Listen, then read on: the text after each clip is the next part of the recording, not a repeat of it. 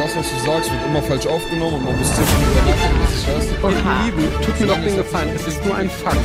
You know, it's like claiming you're in charge in favor of freedom of speech and then telling me that, well, except that teils Pfefferspray ein. Barrikaden brannten, mehrere Menschen wurden festgenommen. Wo ich anfange, Leuten was vorzuschreiben, wie sie zu reden oder zu handeln haben, dann bin ich nicht mehr inklusiv, sondern bin ich einfach nur böse. I don't, I'm not I, I, I do I'm think here to shut down your bull. you're here to shut me down. rude to say that someone who's biologically a male is a male. out now, or you'll go home in maggots.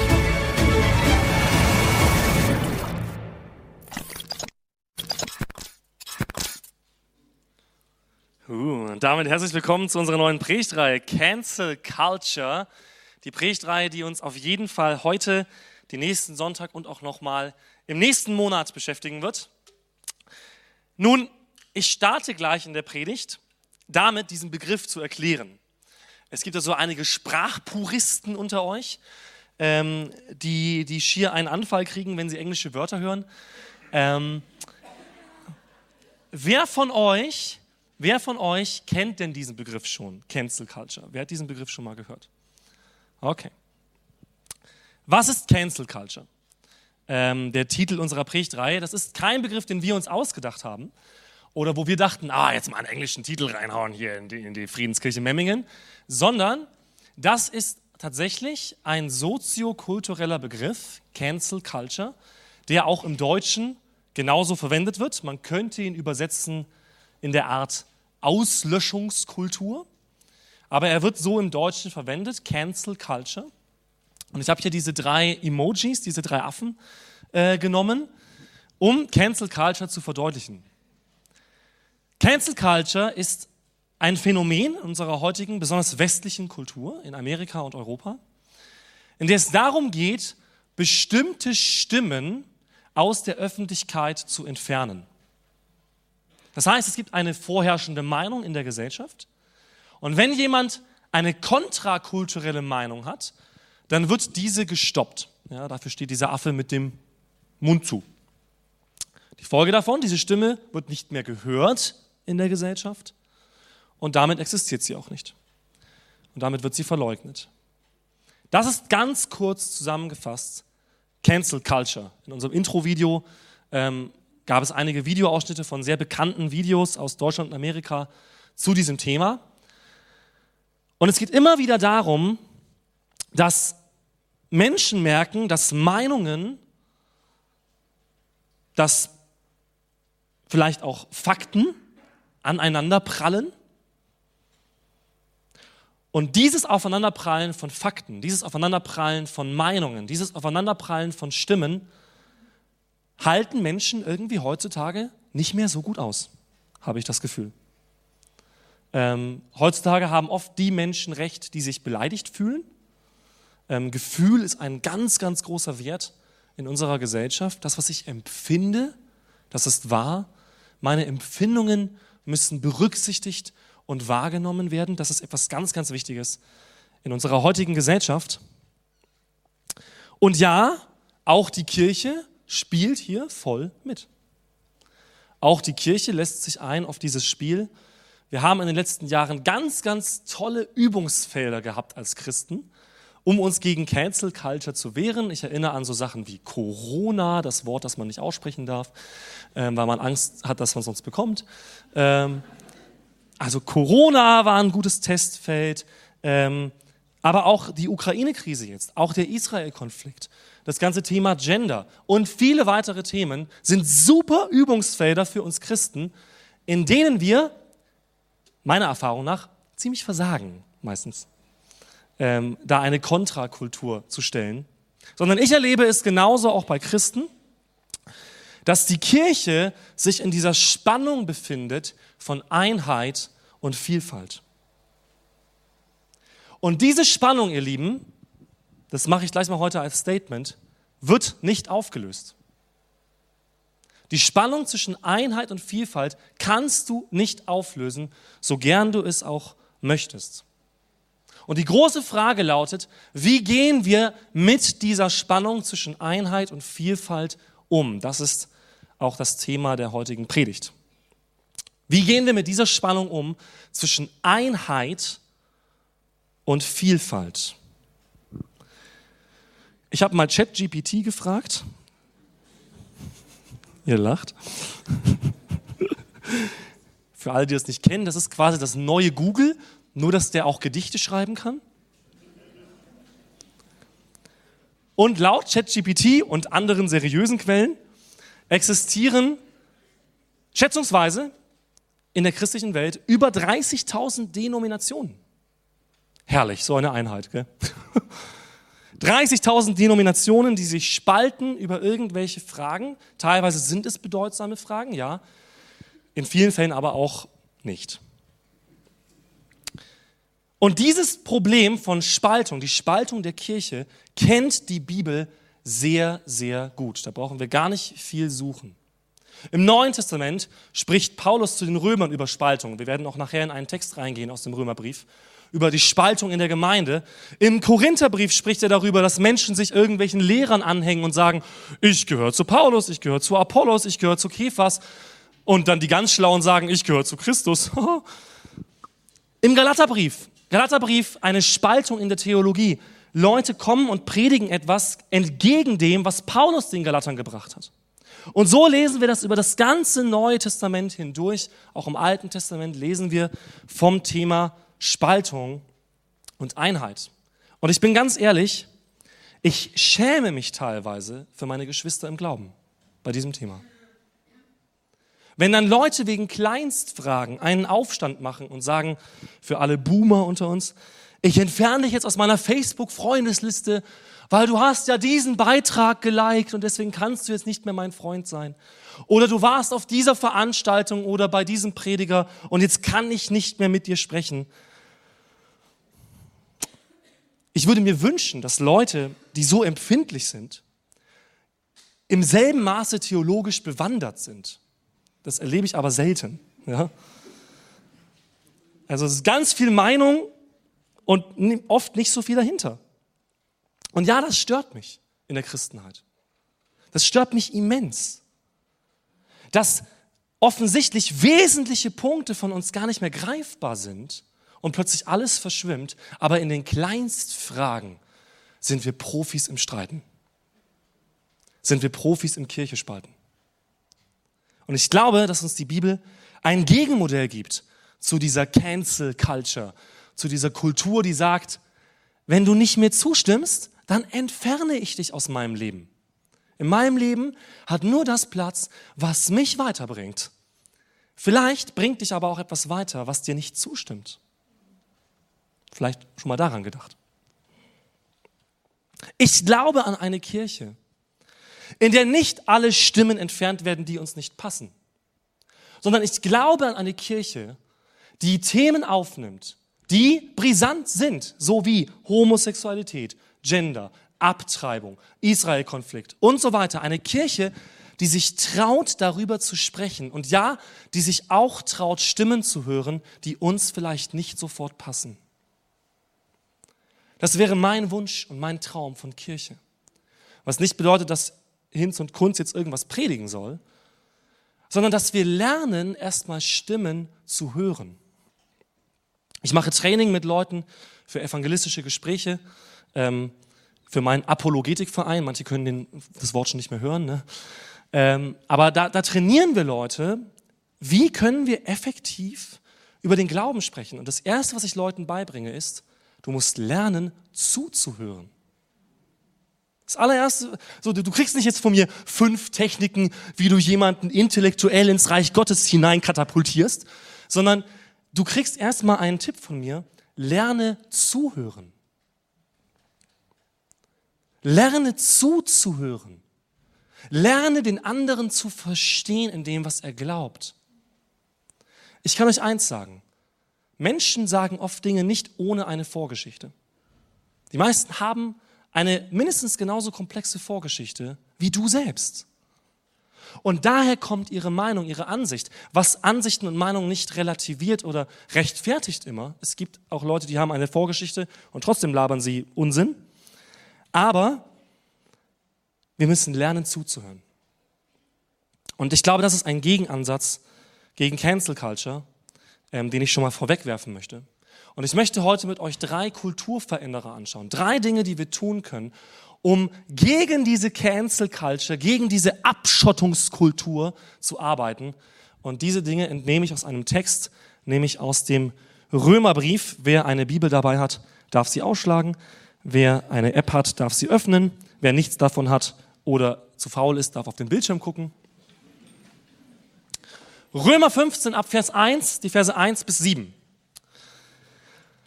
Wir aber, die Starken, haben die Pflicht, die Gebrechen der Schwachen zu tragen und nicht Gefallen an uns selbst zu haben. Jeder von uns soll seinem Nächsten gefallen zum Guten, zur Erbauung. Denn auch Christus hatte nicht an sich selbst gefallen, sondern wie geschrieben steht, die Schmähungen derer, die dich schmähen, sind auf mich gefallen. Alles, was zuvor geschrieben worden ist, wurde, die nächste Folie, wurde zu unserer Belehrung zuvor geschrieben, damit wir durch das Ausharren und den Trost der Schriften Hoffnung fassen. Der Gott des Ausharrens und des Trostes aber gebe euch, untereinander eines Sinnes zu sein. Christus Jesus gemäß, damit ihr einmütig mit einem Mund den Gott und Vater unseres Herrn Jesus Christus lobt. Darum nehmt einander an, so wie Christus uns angenommen hat, zur Ehre Gottes. In diesen Text werden wir heute immer wieder springen. Ich habe auch andere Bibeltexte dabei. Und den ersten Punkt, den ich gleich bringen möchte aus diesem Text, ist, nimm dich nicht so ernst.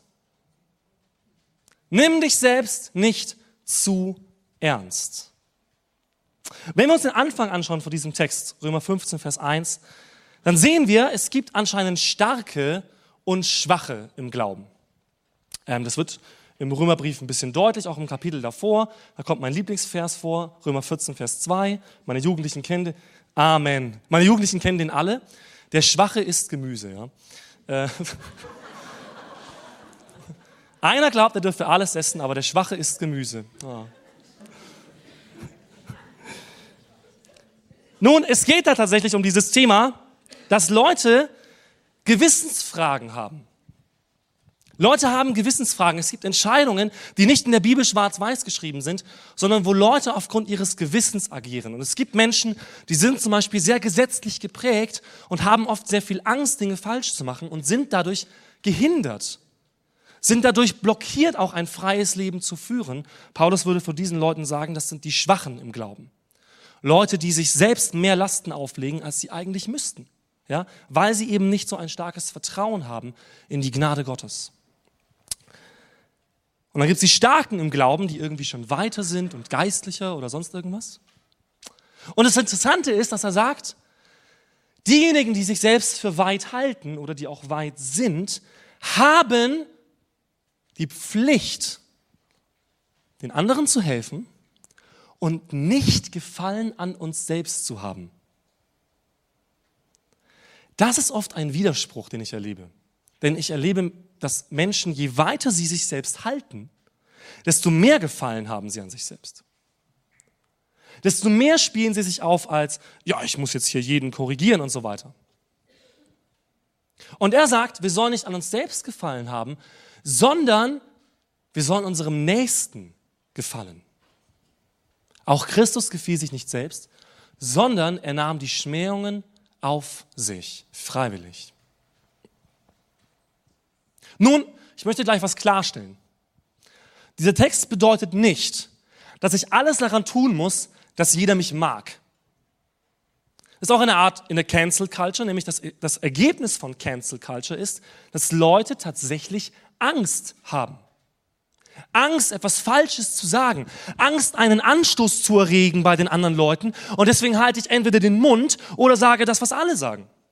Das meint dieser Text hier aber nicht sondern dieser Text spricht zunächst einmal davon, dass ich mich nicht zu ernst nehmen soll. Wir werden gleich oder später in der Predigt noch sehen, dass wir tatsächlich eine starke Meinung haben sollen. Wir sollen nicht umhergetrieben sein im Wind, ja, und mal diese und mal jene Meinung. Wir sollen starke Meinungen auch im Miteinander vertreten.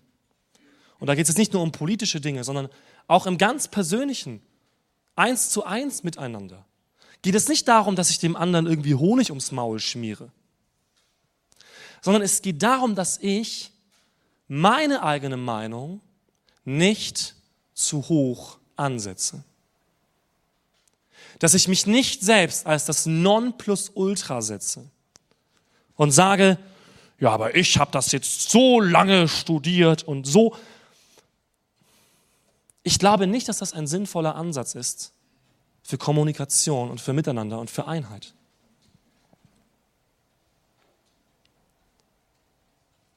Jemand hat mal gesagt, ich glaube, es war Nietzsche, aber ich bin mir nicht sicher. Lass dir von niemandem sagen, mein lieber Freund, ich mache das schon 40 Jahre. Man kann auch 40 Jahre lang etwas falsch machen. Einen guten Satz, obwohl er nicht aus der Bibel stammt. Aber er ist wahr.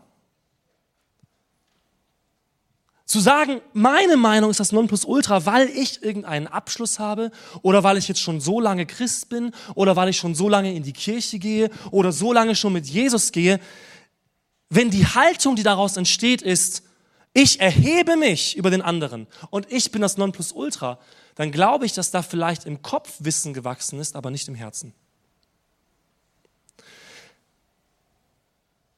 Wenn wir in Johannes 8 schauen, Johannes 8, Vers 54, dann sagt Jesus da, wenn ich mich selbst ehre, und das sagt Jesus, wenn ich mich nicht, wenn ich mich selbst ehre, ist meine Ehre nichts.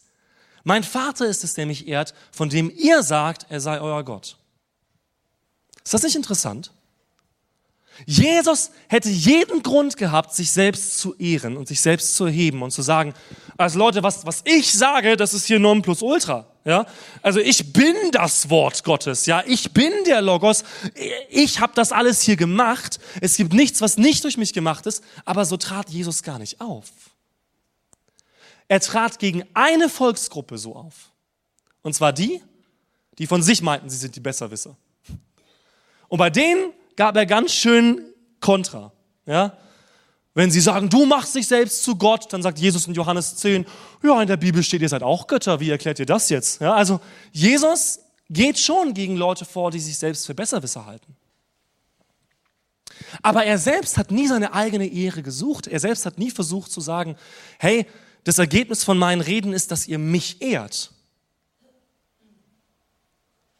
Aber ich glaube, im Miteinander ist das oft unser Ziel. Ich glaube, es ist oft ein Kampf im Miteinander von, wer kriegt welche Ehre, wer kriegt welches Ansehen, wer bekommt jetzt Recht, ja? Was, wenn ich das Ziel habe, nicht meine Ehre zu suchen, sondern was, wenn ich das Ziel habe, den anderen zu erbauen? Gerade an euch ältere Geschwister im Glauben. Es ist schön und gut, die junge Generation zu ermahnen. Das gehört auch manchmal dazu, weil die machen manchmal auch ziemlich einen Firlefanz. Aber der Ansatz, den die Bibel uns gibt, zur Ermahnung und zur Erbauung, ist eine väterliche oder mütterliche Erbauung und Ermahnung. Ein echtes Interesse, nicht mich selbst aufzuspielen und jetzt dem kleinen Jugendlichen irgendwie klarzumachen, weißt du, als du noch nicht geboren warst, da war ich schon ältester. Okay, schön. Aber dann merkt auch der andere, da geht es gar nicht um mich. Und ich glaube, dass wir ein Gespür dafür haben, ob ein Mensch an mir interessiert ist. Ob ein Mensch daran interessiert ist, mich weiterzubringen oder mich klein zu halten. Und diese Entscheidung haben wir in unserem Herzen. Möchte ich den anderen weiterbringen oder möchte ich ihn eigentlich in mein Fass, in meine Schublade stecken, damit er immer gut von mir redet. Das ist ein Problem der Cancel Culture. Eine Sucht nach Ansehen der Leute. Und diese Sucht, so werden wir aufgefordert, sollen wir ablegen und stattdessen die Ehre des anderen suchen. Ist nicht so einfach, ja. Könnt sagen, der Dave da vorne, der hat es ja leicht. Der hat auch schon mal blöde Sachen gesagt. Ja, habe ich. Reichlich. Und trotzdem glaube ich, dass dieses Wort wahr ist. Trotzdem glaube ich, dass wir hier Buße tun müssen und umkehren müssen. Wenn wir im Miteinander zu Kontrollfreaks werden oder zu Leuten, die ihre eigene Ehre suchen. Der zweite Punkt, wir gehen wieder in den Römertext rein. Denn da lesen wir ab Vers 4, Alles, was zuvor geschrieben worden ist, wurde zu unserer Belehrung zuvor geschrieben. Damit wir durch das Ausharren und den Trost der Schriften Hoffnung fassen. Und das ist auch der zweite Punkt, der eben schon angezeigt wurde. Der zweite kontrakulturelle Punkt. Lass dich belehren.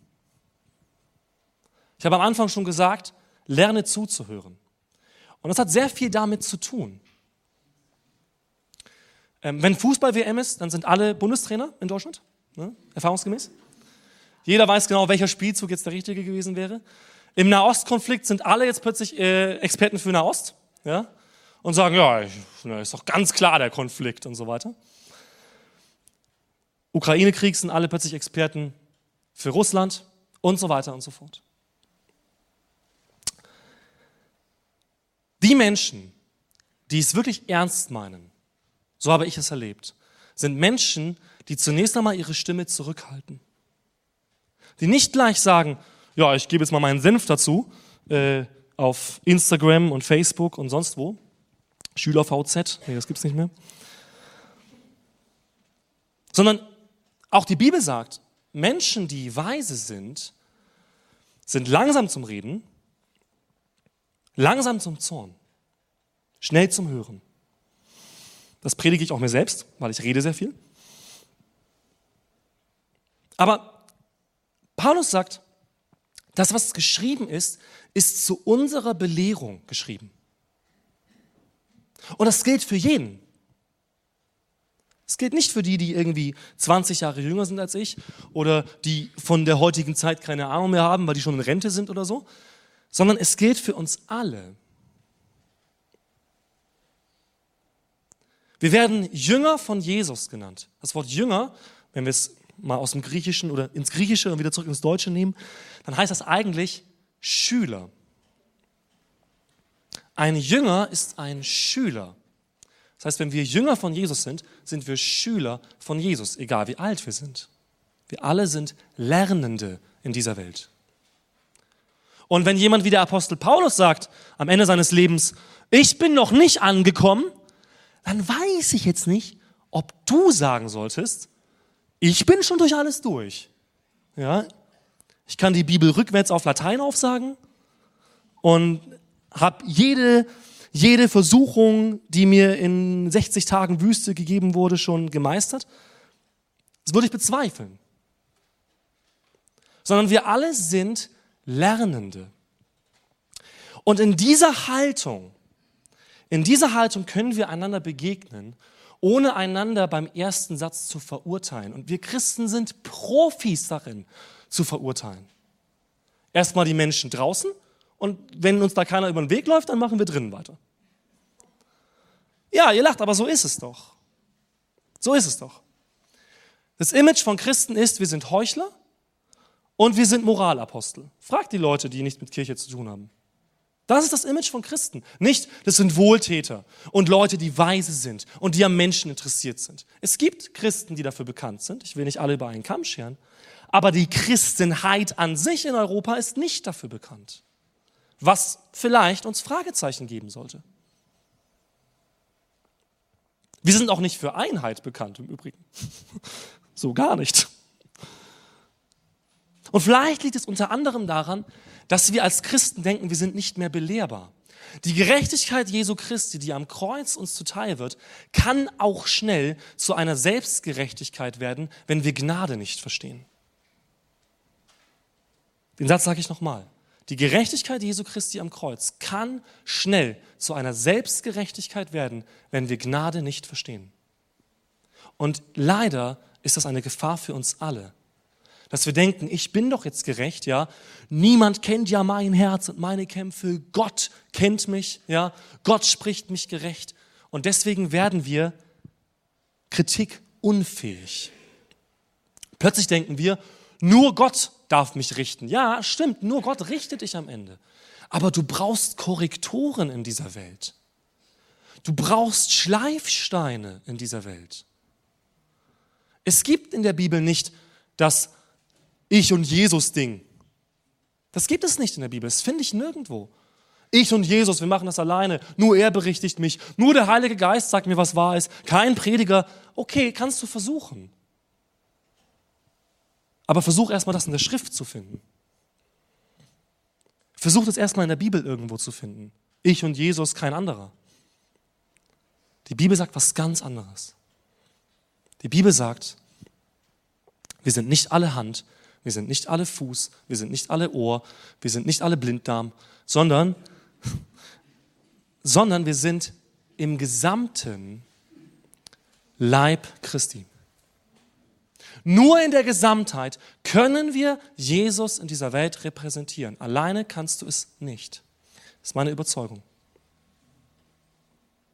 Die Gesamtheit der Kirche, ja auch über die Friedenskirche Memmingen hinaus, die Gesamtheit der Kirche ist der Leib Christi. Alle, die an den lebendigen Namen von Jesus glauben und die wiedergeboren sind durch seinen Geist, sind seine Kirche und sein Leib. Ob du jetzt mit theologischen Meinungen übereinstimmst oder nicht. Vielleicht sollten wir lernen zu lernen. Das wäre mir sehr wichtig, gerade für uns als Christen. Und übrigens nicht nur von Christen zu lernen. Es gibt viele weise Menschen, die nicht Christen sind, von denen wir auch Dinge lernen können. Lasst uns nicht stolz sein, sondern lasst uns, so wie die Bibel sagt, langsam sein zum Reden, schnell zum Hören. Auch was die Nöte der Menschen angeht, auch was ihr Leben angeht. In Sprüche 18, Vers 15 ist ein ganz toller Vers. Das Herz des Verständigen erwirbt Erkenntnis und nach Erkenntnis trachtet das Ohr der Weisen. Das ist interessant, oder? Dass hier das Ohr betont wird. Ne? Das Herz und das Ohr. Das ist eine Schlüsselinstanz für Weisheit. Nicht der Mund. Das Herz und das Ohr, das bereit ist aufzunehmen und sich verändern zu lassen. Und der dritte Punkt, den ich nennen möchte, der dritte kontrakulturelle Punkt, ist, schau auf Jesus. Das ist so eine christliche Phrase, ne? das kann man so schnell mal raushauen.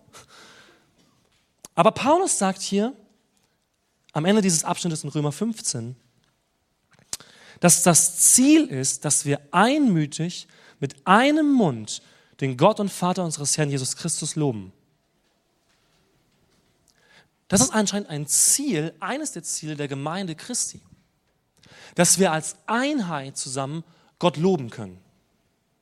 Und ich sage dir schon mal, was Jesus sagt, wie du Gott nicht loben kannst. Jesus sagt, wenn du etwas mit deinem Bruder oder deiner Schwester zu klären hast, dann gehe nicht in den Gottesdienst. Denkt man sich, hä? Warum? Jesus sagt, kläre zuerst das mit deinem Bruder oder deiner Schwester dann geh in die Versammlung. Warum? Man könnte denken, hä, aber ich brauche doch meine, meine wöchentliche Bibelimpfung, damit ich überhaupt ein netter Mensch sein kann. Nee, brauchst du nicht. Du hast den Geist Gottes, wenn du an Jesus glaubst. Und der leitet dich in alle Wahrheit. Was nicht heißt, dass Predigt unwichtig ist im Gottesdienst. Ne? Aber es kann eine Ausrede sein, zu sagen, ich muss immer empfangen, empfangen, empfangen, empfangen, damit ich ja dann das Richtige tun kann. Manchmal empfange ich erst, wenn ich mich entscheide, das Richtige zu tun. Und die Bibel gibt viele Beispiele dafür. Nehmen wir die Ölkruge im Alten Testament, in denen nicht genug Öl war für zig Krüge. Aber als sie angefangen haben zu gießen und der Prophet sagte, gieß das Öl in die Krüge, dann hat sich das Öl vermehrt, nicht vorher. Manchmal ist es der Moment, in dem wir uns Gott hingeben und sagen, ja, Jesus, ich folge dir. Ja, Jesus, ich gehorche jetzt dir. Ja, Jesus, ich tue das, was jetzt richtig ist. Und in diesem Moment bekommen wir die Salbung, die wir brauchen.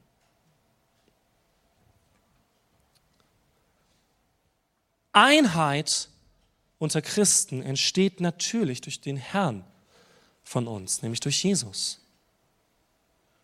Und doch sehen wir, und das habe ich auch im Magazin geschrieben, und doch sehen wir, dass so viele Bekenntnisse im Umlauf sind und so viele verschiedene Arten von Christsein, dass wir manchmal an dieser Einheit zweifeln können. Ich glaube aber, dass es Hoffnung gibt. für Einheit. Und zwar immer. Ich weiß nicht, in welchen Situationen du bist. Ich weiß nicht, mit wem du Probleme hast, mit wem du gerade im Streit bist, in Unvergebenheit. Aber ich glaube, dass die Bibel eines sagt. Es gibt immer, immer eine Möglichkeit zur Vergebung und es gibt immer die Möglichkeit zur Freiheit. Ich glaube an dieses Versprechen. Und ich glaube auch an diese Gewichtung, die uns das Wort Gottes gibt. Jesus sagt, wenn ihr nicht vergebt, dann werde ich euch nicht vergeben. Das ist so ein Wort, wo man am Montagmorgen kurz vor der Arbeit in seiner stillen Zeit lieber so die nächste Seite aufschlägt. Ne? Oh nee, das kann ich nicht gebrauchen. Aber es ist die Wahrheit, ihr Lieben. Jesus sagt, wenn ihr nicht vergebt, werde ich nicht vergeben. Und dann könnte man ja argumentieren mit Jesus, wenn man so klug sein möchte, ja, und sagen, ja, aber ich brauche doch erst deine Vergebung und dann kann ich ja, ich brauche ja erst deine Kraft und dann kann ich ja erst. Aber vielleicht meint Jesus genau das, was ich eben schon gesagt habe. Entscheide dich, deinen Stolz abzulegen. Entscheide dich, das Richtige zu tun und ich gebe es dir. Entscheide dich loszulassen. Und das ist übrigens Vergebung. Vergebung bedeutet im Griechischen ein Loslassen und Wegschicken von einem Recht. Ich lasse mein Recht los und gebe es ab an Gott. Ich schaue auf Jesus und nicht mehr auf meine Verwundheit. Ich schaue auf seine Wunden, die übrigens für mich geschlagen wurden, nicht nur für den anderen, ja, die auch für mich geschlagen wurden, diese Wunden. Ich schaue auf die Schmähungen, die Jesus auf sich nehmen musste und nicht auf mein Leid und oh, ich armer, sondern ich schaue zunächst einmal auf das Leid von Jesus und erkenne darin, du bist mir vorausgegangen. Und Jesus sagte am Kreuz nicht, Vater, zahl es ihnen allen heim, weil sie sind so gemein, sondern er sagte, Vater, vergib ihnen Sie wissen nicht, was sie tun. Das ist mal eine Haltung, oder? Unter Christen. Das wäre so biblische Haltung, oder? Ein Wunsch zur Vergebung. Und ich kann euch eins sagen, Leute. Ich könnte hier nicht predigen, wenn ich nicht selber an Vergebung glauben würde. Weil ich habe viel Mist gemacht in meinem Leben. Aber wenn ich nicht glaube, dass Vergebung real ist, könnte niemand hier stehen.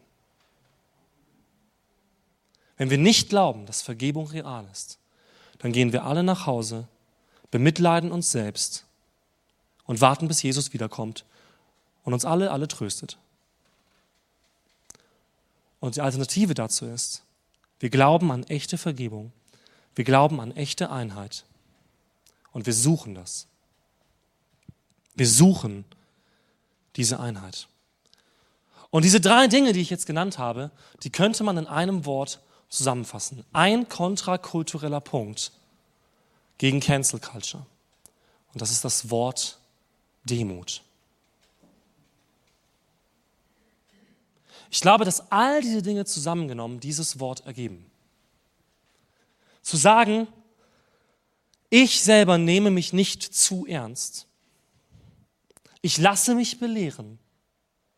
Und ich bin nicht mein eigener Herr, sondern ich berufe mich auf meinen Herrn und ich schaue auf ihn und folge ihm nach. Ich glaube, das zusammengefasst ergibt dieses Wort. Und ich glaube, das ist auch das, was unserer Gesellschaft fehlt. Und warum wir so schnell darin sind, andere zu verurteilen andere zur Seite zu schieben, weil wir glauben, dass wir sie verstehen. Und ich möchte ganz klar machen, ich kompromittiere das Evangelium nicht. Nächste Woche wird es um Liebe und Wahrheit gehen. Und ich nehme nicht einen Buchstaben vom Evangelium weg. Und ich stehe zu dem, was das Wort Gottes sagt. Aber das kann ich auch in Liebe. Ich habe vor kurzem, ich bin öfter so evangelisieren in eher ungewöhnlichen Settings, zum Beispiel online. Ja. evangelisiere ich gerne, weil ich denke mir, wenn die Leute nicht in die Kirche kommen, bringe ich die Kirche einfach zu ihnen. Und ich habe vor kurzem ein Online-Gespräch gehabt mit jemandem, zwei Stunden Gespräch, wo uns schon die Nackenhaare teilweise aufgehen würden. Ne? So richtig schön überall bunte Haare, Transgender, absolut irgendwie Anarchist und Atheist und alles. Ne? So alles, wo ich sagen würde, stehe ich nicht so dazu. Ja? Nicht ganz so meins. Ich habe zwei Stunden mit dieser Person gesprochen und mir ihre Geschichte angehört. Und habe mich leiten lassen vom Heiligen Geist, ob ich Dinge in das Leben dieser Person reinsprechen kann. Aber wisst ihr, wenn ich jetzt da gekommen wäre und gefragt hätte, hey, wer bist du? Und sie sagt, ja, ich bin Transgender und sagt, Bläh, pff, ne, und gehe, okay, dann erreichen wir nur die Menschen, die sowieso schon gleich sind wie wir. Wenn wir lernen, demütig zu sein und zu sagen, ich komme hier nicht mit irgendeiner Keule, ich komme hier nicht mit irgendeinem, ich bin hier der, der alles weiß und du weißt gar nichts, sondern wenn ich komme als ein Rettender, als jemand, der interessiert ist an der Ewigkeit von diesen Menschen, der den Wert, den einzigartigen Wert dieses Menschen erkennt, dann werden die Menschen etwas empfinden, was über Worte hinausgeht, nämlich die Liebe und Kraft des Geistes Gottes. Und damit möchte ich auch schließen, diese Predigt, ein Text aus Epheser. Denn der Geist Gottes ist der Schlüssel für Demut. Du darfst den Text anzeigen lassen.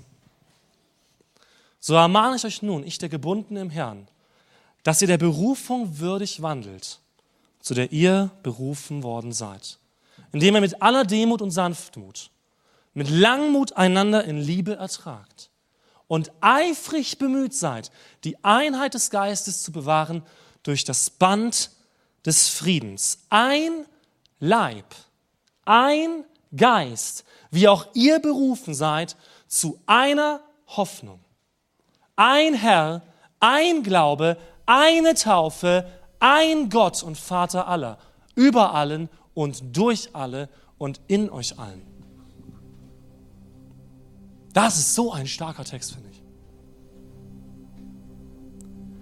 Ihr merkt schon in meiner Konnotation, dass dieses Wort ein hier sehr betont wird.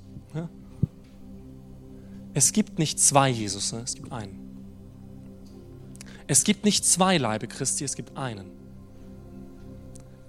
Und vielleicht sitzt du auch heute schon im Raum mit Leuten, wo du dir denkst, nee, mit dem rede ich nicht. Okay, was, wenn ihr in der Ewigkeit Zimmergenossen werdet? Unangenehm. Lieber vorher klären. Auch das sagt Jesus. Ja. Wenn du auf dem Weg bist, kläre, bevor du ankommst. Kläre das, mit den Leuten, mit denen du auf dem Weg bist, bevor du ankommst.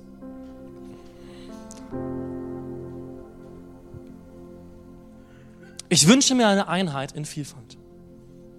Ich wünsche mir, dass wir lernen, diese Spannung auszuhalten. Und das ist nicht einfach. Aber vielleicht ist der Schlüssel genau das, was Paulus hier im Epheser schreibt, dass er sagt, ich ermahne euch, dass ihr der Berufung würdig wandelt. Seid ihr euch bewusst, zu was ihr berufen seid? Wir sind Repräsentanten Jesu auf dieser Erde. Wenn wir den Job nicht machen, macht es keiner. Er kommt nicht nochmal als Mensch und sagt, okay, zweiter Anlauf. Das macht er nicht. Er hat uns alles gegeben, was wir brauchen. Die Frage ist, ob wir demütig genug sind, uns diesem Auftrag zu beugen. Zu sagen, ja, Jesus, auch wenn es ich das Gefühl habe, ich hatte jetzt recht und ja, vielleicht habe ich das auch, okay. Ich habe da jetzt recht gehabt oder, boah, der andere macht wirklich was falsch. Ja, okay, das macht er. Aber dann bete doch für den anderen, anstatt über ihn zu lästern. Treffe ich da so eine Kerbe bei manchen? Ne, so die Alternative beten und lästern? Am besten noch nach dem Lästern beten. Was, wenn wir von ganzem Herzen sagen, hey, da ist ein Mensch, mit dem habe ich echt Probleme. Und ich bete, ich bete für diesen Menschen. Und der erste Effekt, der da kommt, meiner Erfahrung nach, ist nicht, dass jetzt plötzlich der andere genauso wird, wie ich mir das vorstelle. Das passiert nämlich meistens überhaupt nicht. Sondern meistens passiert Folgendes. ich bekomme Liebe für diesen Menschen. Plötzlich interessiere ich mich für diesen Menschen. Plötzlich frage ich mal nach, hey, ich habe gehört, du warst im Krankenhaus. Was ist los? Wie geht's dir? Und plötzlich merke ich, wie etwas von mir abfällt und nicht von ihm. Und ja, das Gebet hat auch beim anderen vielleicht Effekte. Aber ich glaube, sich in diese Haltung zu begeben, zu sagen, zunächst einmal sehe ich mich als jemanden, der angewiesen ist auf die Gnade Gottes, der angewiesen ist auf den Geist Gottes und ich selber brauche und will ja auch Vergebung. Dann fangen wir an, echte Einheit zu suchen. Lass uns gemeinsam jetzt Folgendes tun. Wir werden jetzt noch in eine kurze Lobpreiszeit gehen, bevor wir den Gottesdienst abschließen. Und ich hoffe, dass ihr die Zeit euch selbst und uns gebt, ähm, noch ein bisschen darin zu verweilen. Und in diesen zwei Lieder, die wir jetzt spielen, möchte ich euch zu Folgendem einladen. Das ist jetzt ein sehr altmodischer Begriff. Aber ich glaube, wir müssen Buße tun.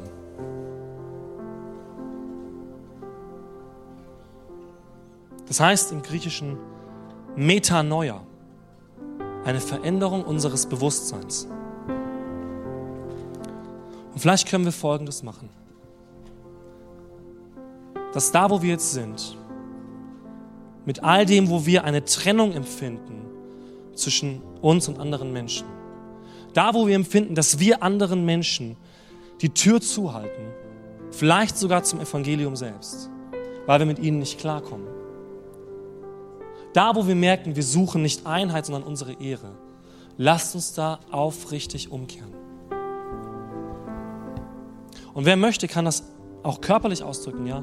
Zum Beispiel, indem du auf die Knie gehst ja, das ist auch unpopulär. Ne? Aber vielleicht ist das ein Ausdruck dessen, was dein Herz mitnimmt. Zu sagen, Gott, ich beuge mich vor dir. Ich beuge mich vor dir und sage, du bist der Herr über mein Herz und mein Leben. Und du bist auch der Herr über den anderen. Reinige mein Herz.